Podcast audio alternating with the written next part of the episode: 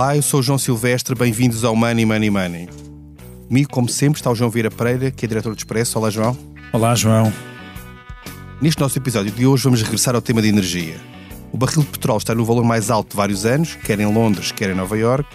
A eletricidade tem batido recordes sucessivos no mercado ibérico e há sérios riscos, dizem alguns analistas, de a situação se agravar durante o inverno. As subidas de preços já se sentem no bolso dos consumidores e podem até, se prolongarem, agravar de forma permanente a inflação e obrigar os bancos centrais, no nosso caso o BCE, a subir os juros mais cheios do que planeado, o que, numa altura de saída da recessão, depois de uma pandemia, pode não ser a melhor das notícias. Money Money Money tem o patrocínio do BPI. Agora é ainda mais fácil e rápido abrir uma conta valor BPI sem necessidade de documentos ou comprovativos. Basta utilizar a BPI App e a sua chave móvel digital. BPI, um banco para a inovação. João, este tema tem sido muito falado, nós temos falado dele nas várias vertentes, no petróleo, na eletricidade, etc. Achas que isto é, é uma, uma ameaça à recuperação das economias, e é a nossa em particular nesta fase, ou é algo que pode ser resolvido a prazo se os fatores de pressão forem se aliviarem, no fundo? Oh, João, eu. Isto parece que às vezes nós estamos aqui sentados no lugar de, espectadores e começamos a ver a, formar-se a tempestade perfeita e não queremos acreditar nela. Os preços da eletricidade ou da energia como um todo estão uh, não é só subir, estão a galopar. Nós fala-se agora muito de eletricidade, não estávamos tão habituados à questão da eletricidade, mas nós olhamos para todos os dias em que vamos, vamos a uma bomba de gasolina para quem ainda tem carros eh, de, eh, de combustão e vemos o preço astronómico que, da gasolina ou do gasóleo e olhamos uh, e, e, vemos as coisas acontecer e, e, e, temos de ter a noção que isto vai ter uma consequência. Vai haver uma consequência disto há uma consequência imediata no bolso dos consumidores, mas há também uma consequência a nível daquilo que é a economia como um todo. E essa consequência pode ser a tempestade perfeita, que é exatamente como referias aqui no início, em começarem a surgir uh, problemas de, de, inflação, ou seja, um aumento generalizado do, dos preços na, na, economia, e isso obrigar a uma alteração de, daquilo que tem sido a política monetária do, do BCE um, na, para a zona euro. E nós sabemos que, neste caso, normalmente a política monetária é sempre má para Portugal. É sempre boa para a Alemanha, para a França. É sempre, sempre Portugal está sempre muito endividado, não é? Estamos sempre muito endividados e normalmente é em contraciclo. Quando precisávamos de mais juros, temos, uh, nós até precisávamos de uma, de uma, taxa de juros mais alta para resolver o problema da para resolver mais rapidamente o problema da dívida pública, por exemplo. Uh, mas, mas, por outro lado, a verdade é que estamos a sair do, de uma recessão, estamos a crescer, mas estamos a crescer menos que a média europeia, pelo menos vamos esperar também pelos dados hoje que o Banco de Portugal, nós estamos a gravar na terça-feira o Banco de Portugal deve estar neste momento, na altura, na quarta-feira, estamos a gravar na quarta-feira, e neste momento o Banco de Portugal deve estar a anunciar uh, uh, algumas dessas previsões, vamos perceber exatamente o que, é, o que é que está a acontecer, mas estamos a crescer, em princípio estamos a crescer menos que a média europeia, o que quer dizer que nós precisamos, e precisamos de continuar com esses estímulos. Agora, se há uma inversão devido às pressões inflacionistas provocadas pelo aumento de, de, dos preços da energia, nós vamos. Vai ser, vai ser mal para nós. Vai ser mal para a Europa em geral e vai ser mal para nós, principalmente, porque de repente toda aquela folga orçamental que nós tivemos desde mais ou menos 2015 até agora, foi uma folga orçamental gigantesca por causa da diminuição das taxas de juro, vai desaparecer. Ou seja, se no, nós, continu, nós temos mais dívida hoje do que tínhamos em 2011. Muito pagamos mais. muito menos juros do que pagávamos na altura. Mas pagamos muito menos juros do que pagávamos em 2011. O que quer dizer que se os juros aumentarem, nós vamos pagar muito mais juros do que pagávamos em 2011 sem a capacidade de nos endividarmos mais. E, portanto, neste momento, pensar sequer numa subida de taxa de juro é o pior cenário que podíamos ter para Portugal. É claro, nós temos uma grande margem de manobra no sentido as taxas de juros estão tão baixas, tão baixas, que até chegarem em níveis elevados ainda vai demorar algum tempo. Esperemos, se isso acontecer, que demore bastante tempo. E o próprio refinanciamento da dívida não é, não é todo automaticamente que muda de taxa, portanto exatamente, há um processo de adaptação. Não? É? Exatamente. E portanto, mas mesmo assim as perspectivas são más, porque depois de repente a economia começa a olhar para aquilo que vai acontecer, não aquilo que está a acontecer, mas aquilo que vai acontecer no futuro e gerindo expectativas. Pronto, essa é uma parte. Depois, há todo um problema que nós temos de olhar no, no, para os preços de energia, que é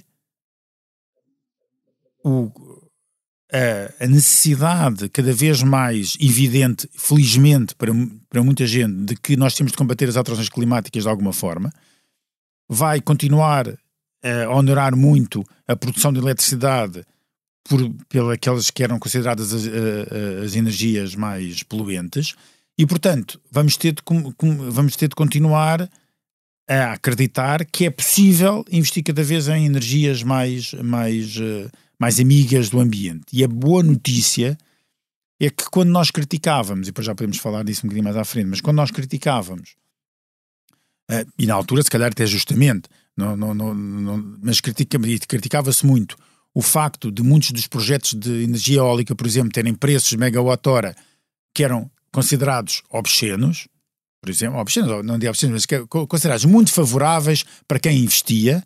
Agora, esses preços megawatt-hora até estão baratinhos. Parecem baratos. Até parecem baratos face àquilo que se pratica no mercado. E, portanto, o que leva a querer, o que leva a dizer que, realmente, quando se fazem estes investimentos, nós temos de olhar a longo prazo. E a longo prazo, o que, é que a gente olha? Olha, uma questão ambiental cada vez mais a onerar a produção de eletricidade, ou seja, as emissões de carbono vão continuar a custar, vão continuar a, custar cada vez mais dinheiro. As empresas, têm uma grande tendência por parte dos investidores a, a, privilegiar cada vez mais as empresas que são amigas do ambiente em vez das que não são, ou seja, aquelas que têm toda, toda, uma, toda um, uma estratégia para, para a sustentabilidade, seja ela ambiental, social, etc. E, portanto, vai haver uma grande alteração da, da, da forma como nós olhamos para, para isto. Isto vai ter uma implicação hum, na, na, na economia como um todo. Para já, o problema é que depois é, este a longo prazo faz tudo muito sentido. O problema é que depois o consumidor recebe a conta da luz. E paga no curto prazo. É, ou recebe a conta de, ou vai à bomba por, por combustível e, e, e, dói. E dói muito ainda mais num país com salários muito baixos como é o caso de Portugal Bem, o, nosso convidado de hoje é alguém que conhece bem estes temas, é Carlos Pimenta, foi secretário de Estado do Ambiente, assume-se como é engenheiro, assume-se como ambientalista, foi deputado, eurodeputado e acompanha muito que acompanha estes temas. Contava-nos há pouco em off que montou o primeiro painel de aquecimento de água solar em, em Portugal no início dos anos 80. Bem-vindo ao Money Money Money. Bom dia, é um gosto estar cá e estou 100% de acordo com o que foi dito até agora, mas agora gostava de, de, de, tentarmos então, para quem nos ouve, eh, fazer um bocadinho de sentido eh, na parte energética e ambiental. Eh, a energia é fundamental a tudo, a nossa vida, a economia, a tudo.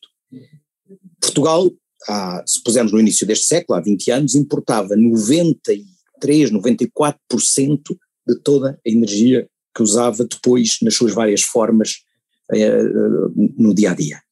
E isso fazia com que as crises, porque já as havia na altura, não, não é só agora que os preços estão caros, os preços da energia andam para baixo e para cima como um carrossel. Uh, uh, uh, era o maior ponto da balança de pagamentos. Houve anos, estamos a falar por ano, de compras de petróleo, gás e na altura carvão, muito, de, de milhares de milhões de euros por ano. E Portugal pagava, porque na, na, energia fiado só amanhã, não há fiado, ou se paga ou não, ou não chega ao petroleiro. E, e, e o preço do petróleo, do gás e do carvão, Portugal é zero em termos de controle, nenhum. Paga, porque nós somos muito pequeninos, há muitas cidades com mais gente do que Portugal no mundo, portanto nós somos um pequeno consumidor à escala mundial, o preço destas matérias-primas depende do que os produtores cobram e do mercado e do, da cotação do dólar face à moeda que circula em Portugal, agora o euro. Nós não controlamos nada disso, portanto, como não controlamos, pagamos. Qual é a boa estratégia? A boa estratégia é usar menos energia por unidade de produto, ou seja, para fazermos aquilo que fazemos, transportar-nos, aquecer-nos, iluminar-nos ou produzirmos nas fábricas, para fazer esta camisa, fazê-la com menos energia, porque se eu conseguir fazer isso com menos energia, as crises têm menos impacto na minha competitividade económica e na minha fatura mensal do gás, da gasolina ou da eletricidade. Em segundo lugar, produzir mais energia que os consumidores necessitam, chamada energia final, eletricidade, combustíveis para, para a mobilidade, etc., usando os recursos naturais portugueses, chamados recursos endógenos. A energia mais barata é aquela que não se usa. Quando uma pessoa tem um balde roto, é indiferente se vai a água à fonte, ao rio ou à torneira do jardim. O balde está roto, a água foge. O país está roto ainda em termos de energia. Fazem-se casas, incluindo residências estudantis pagas pelo Estado e feitas pelas universidades, basta ali ao pé do Hospital de Santa Maria, ou lá em cima, nas traseiras da Faculdade de Engenharia do Porto, inaugurados nos últimos dois anos, que são autênticos escândalos energéticos, cada janela um aparelho de ar-condicionado. Quer dizer, não faz sentido. E, eh, prédios virados a sul, sem sombreamento, um pequeno toldo, ou se forem casas de rachão primeiro e segundo andar, árvores de folha caduca na, na frente sul e na frente poente, coisas que os antigos sabiam e que nós fazemos mal na parte urbana, na parte dos transportes, na parte toda a logística, e depois compensamos com energia a mais. E energia a mais é ares condicionados, aquecimento e arrefecimento dos edifícios, é sistemas de transportes super eh, ineficientes em termos de, de, de utilização da energia, e portanto o país tem que ter, por um lado, a sério a questão da eficiência energética, que é uma, que é uma questão que precisa de uma análise cuidada, porque, por exemplo, quando um empreiteiro faz um prédio e falo mal, com construção barata, sem isolamentos, sem sombreamento, sem, sem nada disso, e vendo andar ao comprador, o comprador é que vai ter o sobrecusto de arrefecer, aquecer, iluminar, arejar uma casa mal construída de raiz e que já não se resolve, porque está há 50 anos a consumir energia para dar conforto e funcionamento. Oh, Carlos, de, deixa-me interromper só para eu uh, entrar aqui neste tema, porque eu acho que este é um tema okay. extremamente, extremamente importante. Uh, a, a noção que, que, temos do, e que quando analisamos e olhamos para o mercado imobiliário é que o próprio comprador ainda não valoriza questões como o certificado energético de, uma casa. Tem toda a razão. Ou seja, isso, isso, não, não está espelhado ainda no, no, na, no próprio não. preço da, da, habitação. Como é que se pode mudar é, este tipo de comportamentos? Pode. A fatura elétrica da energia e, de, e dos combustíveis não é elegível para o consumidor. O consumidor, quando compra um andar, quando compra um frigorífico, quando compra um carro, não consegue perceber o que é que aquilo vai custar a mais por mês, todos os meses, ao longo da vida daquela casa, daquele carro, daquele frigorífico, por ser uma coisa mal feita em termos do consumo energético para o serviço que faz. Seja dar-me habitação, seja dar-me alimentos frios, seja me dar mobilidade. E, e, e, aí há um esforço, tem toda a razão, de legibilidade dos custos uh, energéticos, incluindo os custos ambientais que o mau uso da energia. A, a outra coisa que, que, que, eh, do outro lado da equação é produzir a energia a partir dos nossos recursos naturais. E Portugal é rico de energias primárias uh, renováveis. Temos a combinação fantástica, que é a melhor que é possível, que temos água, que temos sol e que temos vento, temos, temos ondas e ainda temos alguma biomassa. Portanto, e, e até nos Açores, geotermia. Portanto, nós temos tudo. Não se compreende que, apesar dos avanços que houve na parte de produção de eletricidade, através da energia eólica, que passou de zero a, até mais de 20% de, do consumo, chega até 22%, 23% do consumo de eletricidade por ano, e há 20 anos era zero. Portanto, foi uma mudança notável em 20 anos, mas pode, tem que ir muito mais longe para diminuir o impacto do aumento do preço do gás e para diminuir a poluição e, e os gases de efeito de estufa que o, a, a, queima de combustíveis fósseis provoca. Carlos, e a solução, Mas, e a solução é, é, é qual? É aprovar, a é, aprovar a, é os, os, as, as, centenas e centenas de, de megawatts a hora que, que, que, querem instalar em Portugal em energia solar, por exemplo? A, a solução passa por descentralizado e, e, e, maior, mais centralizado que essa que está agora a falar. Comecemos pelo descentralizado. Nós temos milhões de casas individuais, chamados fogos individuais. Temos dezenas de milhares de edifícios com grandes telhados. Armazéns, fábricas, hospitais, escolas, piscinas, mercados, eu sei lá. Visto de cima vê-se a quantidade de área de telhado que há. O melhor investimento que uma família qualquer, com pouco ou muito dinheiro, não interessa, pode fazer é produção para autoconsumo, não é para vender à rede, é para uso próprio no telhado. Paga-se em 6, 7 anos, dura 40. e diminui efetivamente cada mês o, o que paga ao fornecedor de energia. Pode dizer, o ordenado mínimo é baixíssimo, o ordenado médio também é baixíssimo, as pessoas não têm os 2 mil, 3 mil euros que um agregado familiar precisaria para pôr os painéis no telhado. Mas como não é um problema económico, porque o processo é super rentável, de uma rentabilidade de dois dígitos, é apenas um problema financeiro, que é um problema financeiro sem risco. Portanto, o Estado, em políticas públicas, podia garantir aos bancos que não havia default, que não havia falta de pagamento, globalmente falando, e é um seguro coletivo. E é uma coisa simples. Eu fiz uma, um projeto semelhante em 85, quando era Estado de Estado das Pescas, para a pesca artesanal, pôr uh, nos barcos, uh, sem gastar dinheiro público, apenas com as verbas da pré-adesão e, e, mobilizando na altura era a Caixa Geral de Depósitos, agora pode ser o sistema bancário. Portanto, é fácil fazer um esquema que permita difundir o, o autoconsumo e ligado ao autoconsumo, uma coisa que está na lei desde há dois anos, mas que não é aplicado por todas as dificuldades que os serviços administrativos do Estado não respondem, que é se eu produzo mais e não consigo consumir o que produzo porque uh, não tenho consumo, sei lá, a hora do almoço, que a família está, as pessoas estão a trabalhar fora de casa, ou é uma casa que se ocupa menos tempo, não se ocupa os dias todos do ano, eu poder vender ao vizinho, chamadas comunidades energéticas. Está na lei, mas tento fazer uma tente fazer uma com, com, com o seu bairro. É difícil. Portanto, nós temos um mundo de energia descentralizada, em que os investimentos criam um emprego local, porque, porque é o eletricista local e é o empreiteiro Zeco local que vai lá acima do telhado, que faz as ligações, etc., com uma, com uma formação simples de dar a essas pessoas.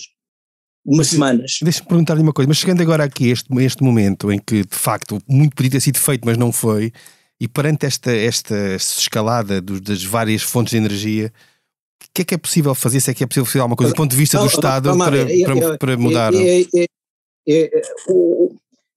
A escalada a gente já conheceu no passado várias vezes. E, e, há 18 meses o petróleo tinha valores negativos, porque havia tão pouco consumo que quem tinha petróleo tinha, pagava pagava para se ver livre dele, porque não tinha onde o guardar. Os barcos estavam cheios, os, os depósitos estavam cheios e, e, e, havia petróleo a mais, e portanto o valor chegou a ser negativo.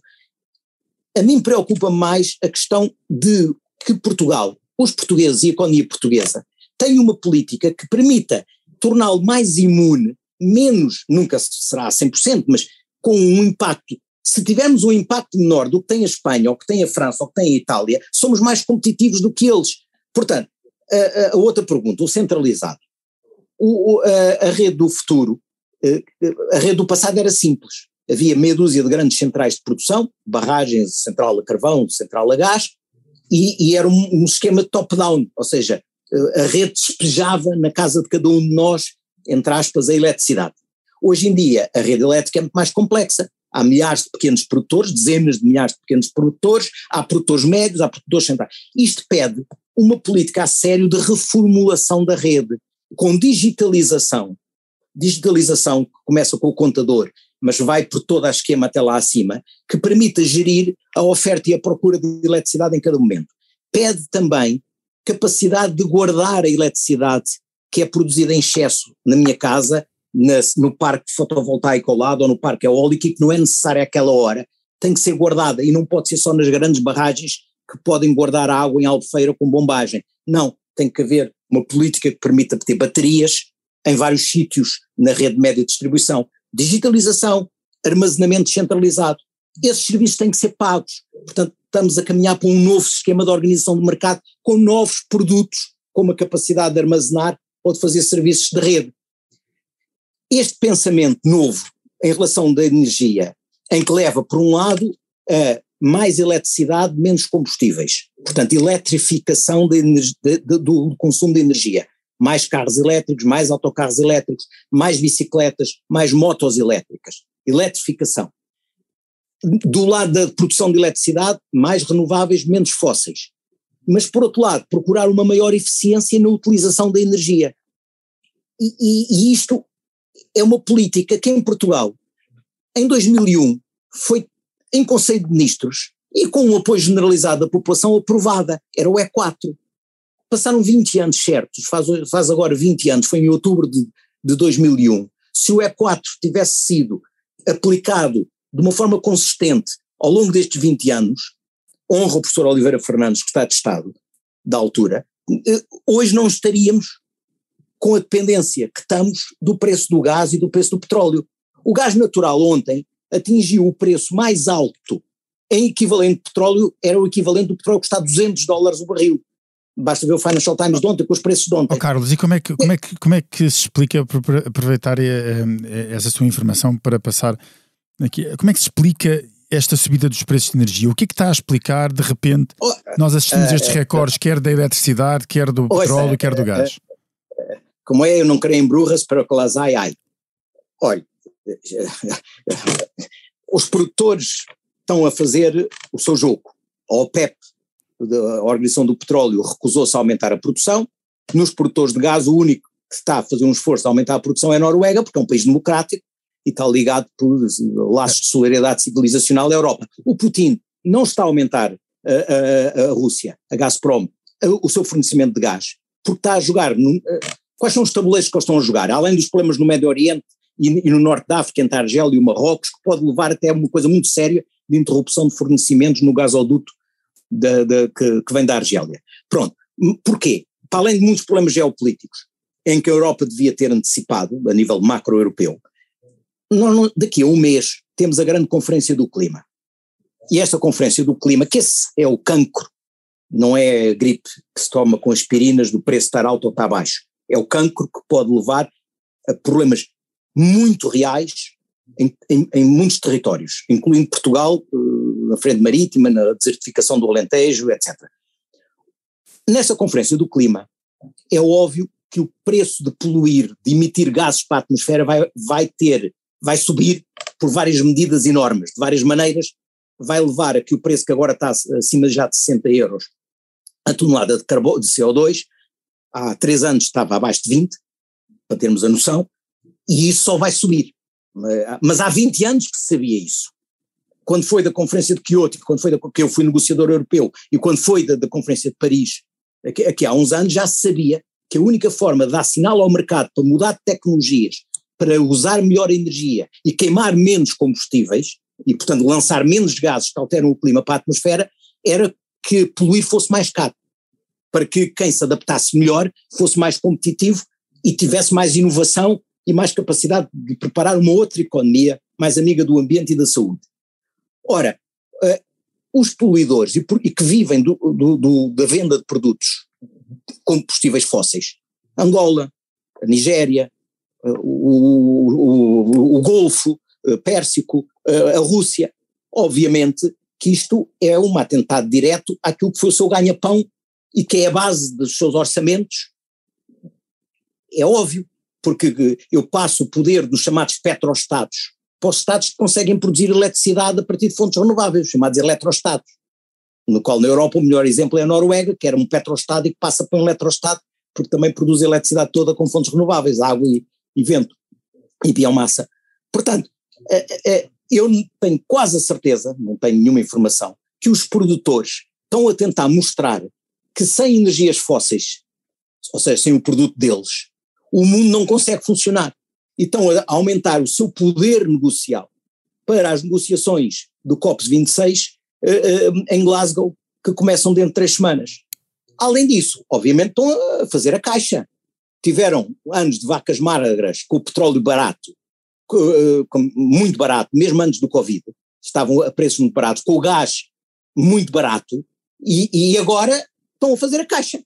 Se tivesse que apostar o que, bola, é que se tivesse que apostar o que é que pode o que é que pode o que é que pode vir nos próximos meses, nomeadamente durante o inverno, o que é, o que, é que diria em relação? Uh, eu digo o seguinte: a União Europeia aqui vai ter que jogar duro uh, em termos de negociações. Uh, não, a União Europeia tem feito muitas asneiras de geopolítica ao não considerar o seu envolvente externo, com os países a fazer as suas políticas individuais, nomeadamente o que aconteceu na Líbia, com países a apoiar fações diferentes, países da União Europeia a, apoiar fações diferentes da guerra civil que tem eh, havido na Líbia, o problema de Marrocos e Argélia, que não foi devidamente enquadrado pela União Europeia e que agravou, agravou, agravou e agora uh, está numa situação de grande tensão e que vai ter reflexo no fornecimento de gás à, à Europa, e depois as negociações com o Putin, com todo o problema do novo gasoduto, Nord Stream, etc.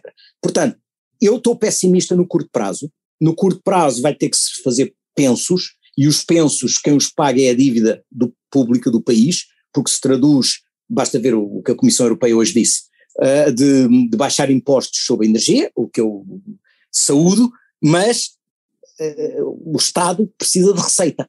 E, e se somos chamados a apoiar a, a recuperação económica pós-Covid, somos chamados a apoiar a, a, transição das economias para um novo paradigma, mais, mais, ecológico e também mais digital. Se somos chamados a apoiar uh, eh, um, ehm, toda uma reformulação urbana, sobretudo para as pessoas que vivem pior e para os bairros piores, e renovação das habitações, para elas serem mais uh, amigas das pessoas e do ambiente e menos consumidoras de energia.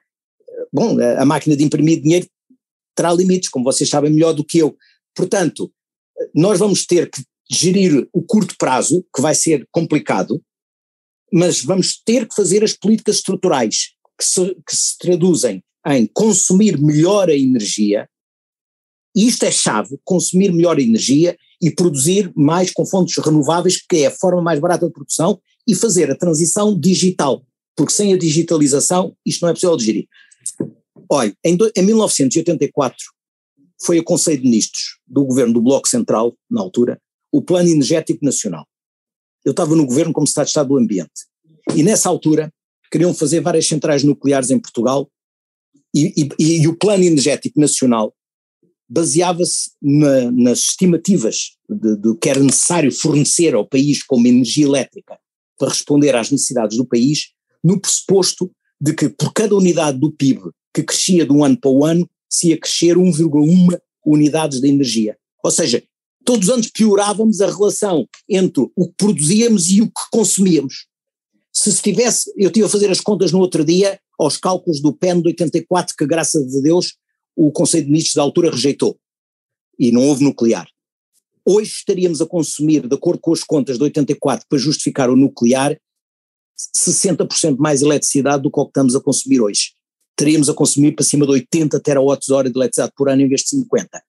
Portanto, a questão de não olhar para o lado da procura e discutir apenas o lado da oferta e as variações de preço da oferta é a pessoa que tem um cancro e que vai tratar apenas a, a, a gripe ou a constipação que teve na véspera. E o nosso cancro é que o país está roto em termos da forma como usa a energia.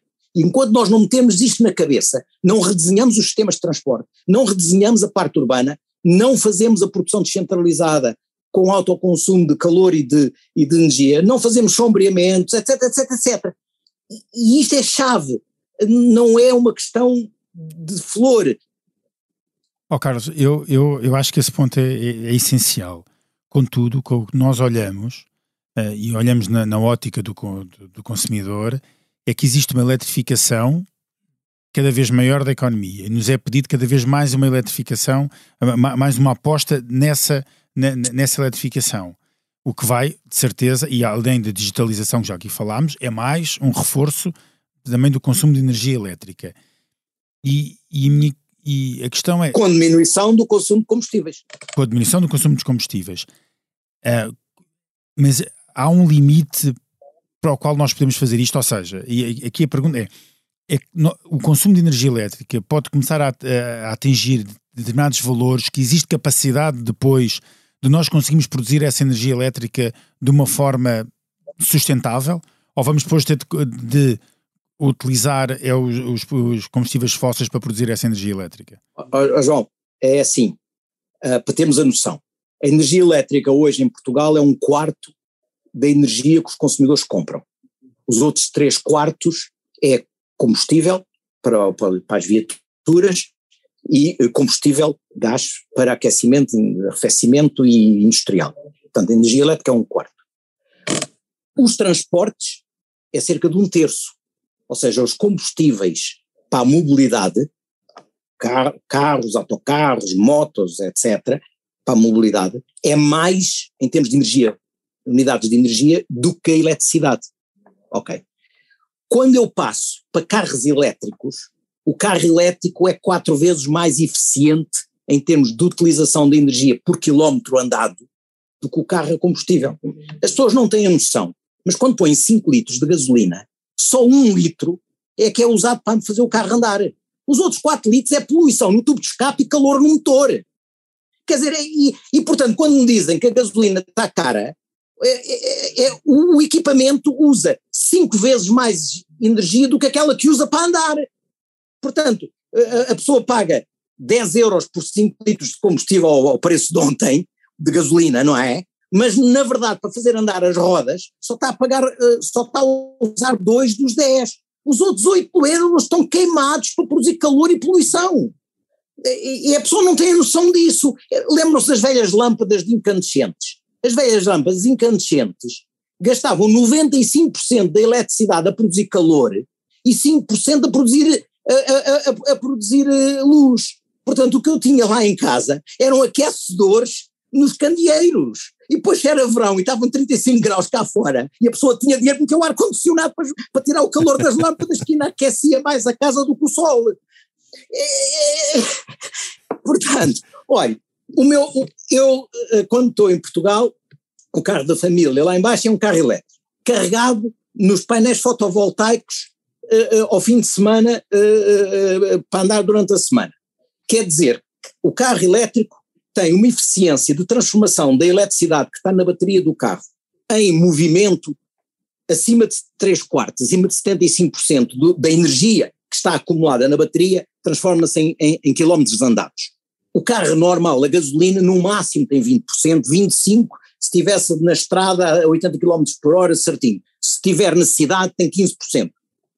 Portanto, eu quando quando faço a transposição dos 33% que gasto hoje em mobilidade em energia, não é que os 25% que é hoje a eletricidade, um quarto, seja 25 mais 33, vai ser 25 mais 10% para aí.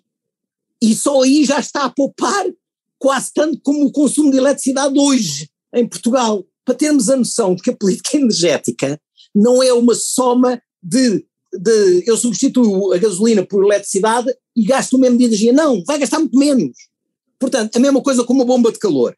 Se for uma bomba de calor moderna e se a casa, além disso, tiver sombreamento, olha, lá em Portugal, em Portugal, uh, o, uh, o investimento mais efetivo que a família fez para poupar energia foi pôr um toldo numa janela grande de vidro virada a sul.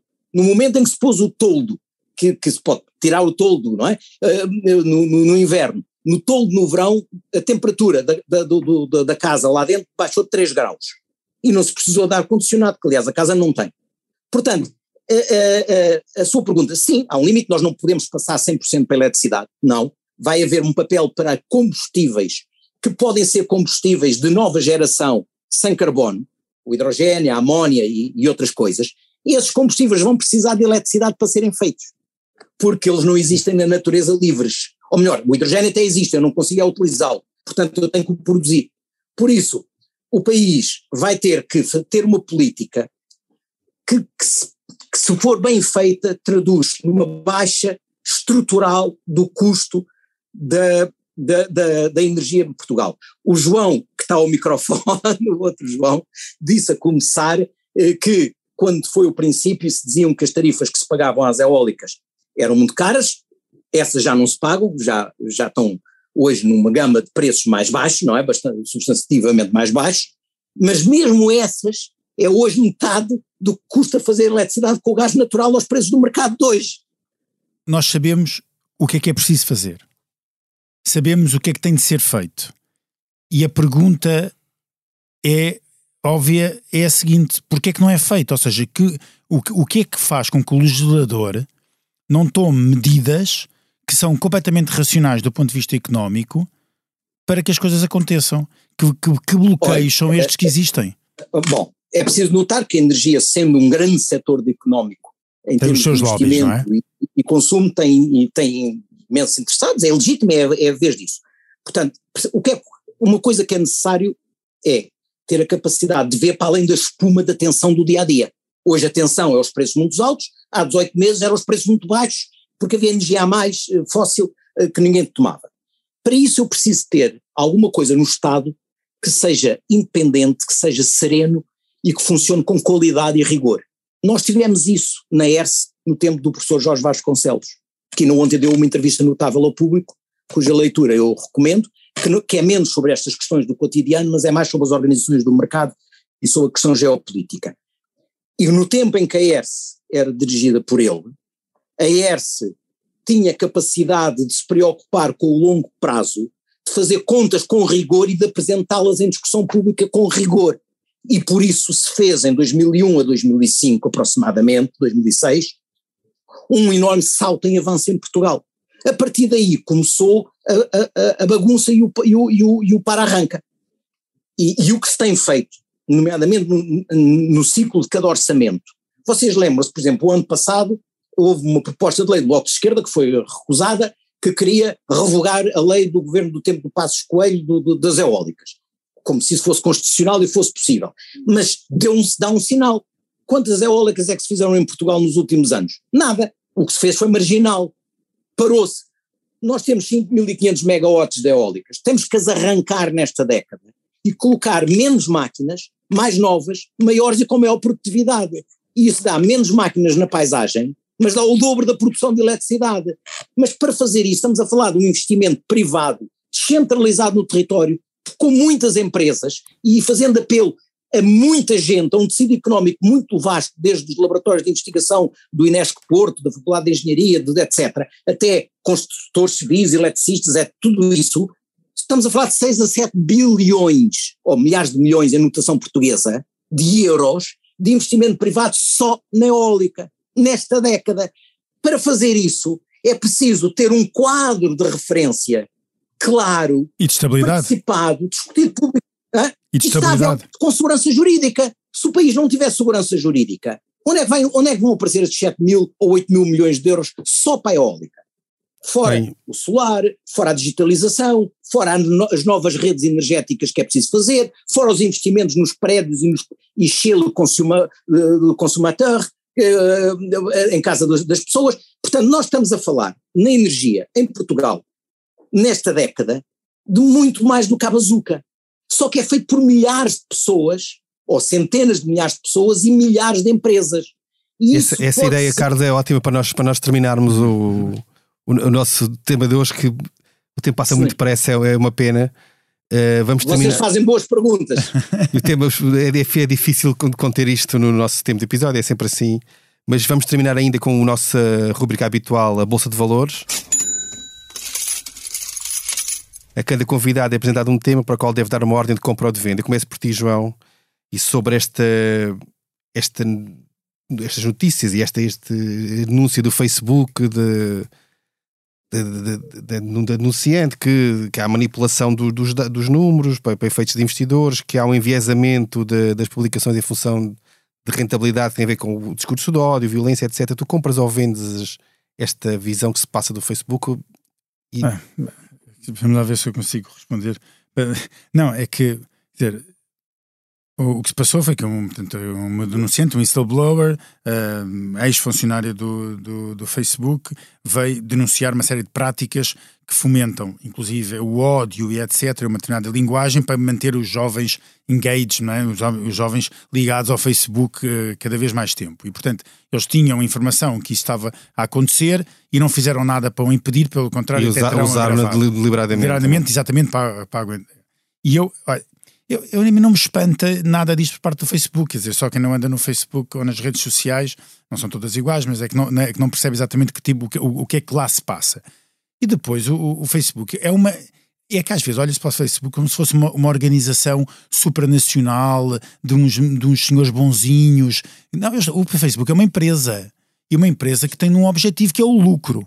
E portanto, se está, se se colocou a nível de supranacional achando que está acima das leis e muitas vezes deixam-na estar acima das leis, exatamente essas com, com condição de multinacional, é, é normal que depois estas coisas, é, estas coisas aconteçam. Vou traçar aqui um paralelismo um bocadinho uh, estranho, mas uh, que é, uh, por exemplo, no passado, e se calhar ainda no presente, Há muitas empresas, empresas que carregam no açúcar nos seus produtos para viciar os jovens no, no, no, no consumo. Ou as tabaqueiras, como se sabe, com alguns produtos maior, mais Eu já não estou a falar no tabaco, a gente sabe logo que o tabaco é, é prejudicial, mas estou a falar dos gelados, das bolachas, dos refrigerantes, em que foi necessário uma intervenção estatal para pôr limites, porque as empresas o que é que faziam? Carregavam no açúcar. O que o Facebook está a fazer é carregar no açúcar deles. É? Só que neste caso o açúcar deles é a linguagem do ódio, etc. É exatamente a mesma coisa. Eu não me espanta nada que eles façam isso, pelo contrário. Eu só acho espanto é que as pessoas achem que eles não façam isso. Porque isso é a vida de uma empresa, não é, não é a vida de todas as empresas, mas uma empresa que quer vender tenta maximizar as suas vendas e, portanto, procura aquilo que lhe dá mais dinheiro. Uh, o que é que esperavam? Eu acho que não, neste caso não, não acho que quem esperava diferente estava completamente enganado. Bem, Carlos Pimenta, está uma notícia de hoje que diz que a Fundação Berardo teve 6.573 euros em benefícios fiscais. O valor não é extraordinariamente elevado, mas não deixa de ser um benefício fiscal a uma, uma fundação envolvida numa série de problemas que têm a ver essencialmente, com, neste caso, com, com IMI, portanto, benefícios no Imposto Municipal sobre Imóveis. Compra ou vende esta, este benefício? Eu, eu não, eu, eu, eu, essa história não, não, não, tinha, não sabia, mas é, quer dizer, podem ser coisas. É, é, é, difícil a pessoa aceitar à primeira. Agora, pode ser perfeitamente normal, porque uma coisa são os processos judiciais que, por eventuais, tem que se provar, crimes que tenham sido cometidos e que terão que ter analisados e julgados em sede própria. Outra coisa é o automatismo, que pode ter um prédio ou pode ter um museu ou uma coisa qualquer, que que não tem nada a ver com, com os crimes que o senhor Bernard eventualmente tenha ou não tenha cometido e que o tribunal julgará. E, e portanto, se esse prédio, uh, esse museu, o que é que seja, não faço ideia qual é o edifício, uh, tiver as condições para ter essa regra do IMI, a Câmara em questão não pode deixar de aplicar a lei e dizer não, eu não aplico, eh, não aplico a lei porque o homem é do Benfica, ou porque o homem é do Sporting, ou porque o homem é culpado num outro crime. Isso, o outro crime terá que ser julgado, castigado e apreciado, uh, se for o caso, em tribunal, como está a ser. As regras que se aplicam a outras coisas não têm nada a ver com isso, nomeadamente o imposto sobre os imóveis. Ah, essas têm que se aplicar também bem. Não, não podem haver nem favor nem desfavor. É o que a regra disser, tem que ser com, com rigor e aplicá-la. Bem, e assim, e pronto. E assim terminamos o... Olha, só o, o, o, que um, há bocado estava a ser dito sobre o tabaco. Eu durante três anos fui responsável em Portugal, porque estava no ambiente nessa altura, a, a, a luta contra o tabagismo. E eles metiam, e até a empresa era pública nesse, nesse, nesse tempo, metiam dentro dos cigarros uma porção de químicos que levavam a aumentar a neurodependência, até a gosto de chocolate e outros gostos que aumentavam a, a apetência para fumar mais, porque atrás de um cigarro viesse o outro. E, e depois foi-se apanhado um, uns documentos eh, nos Estados Unidos de um vice-presidente da, da, da, empresa Fasa Marlboro. Um whistleblower, não? É um whistleblower, que nesse caso era, um, era uma amante desavinda num dos vice-presidentes que ficou zangada por ele ter mudado de amante, e então deu os, os, os caixotes que ele tinha guardado em casa dela, e então nas atas a expressão que, ele, que eles utilizavam como, como na, no conselho era get them hooked. Mantenha-os. é o mesmo princípio do Facebook, exatamente. Bem, e assim terminamos o nosso episódio de hoje. Foi o 84 episódio do Money Money Money. A edição esteve a cargo de João Luís Amorim. Não se esqueça, envie-nos questões e sugestões de temas para o e-mail economia.express.empresa.pt. Até lá, tome muito bem conta da sua carteira. Money Money Money tem o patrocínio do BPI. Agora é ainda mais fácil e rápido abrir uma conta valor BPI sem necessidade de documentos ou comprovativos. Basta utilizar a BPI App e a sua chave móvel digital. BPI, um banco para a inovação.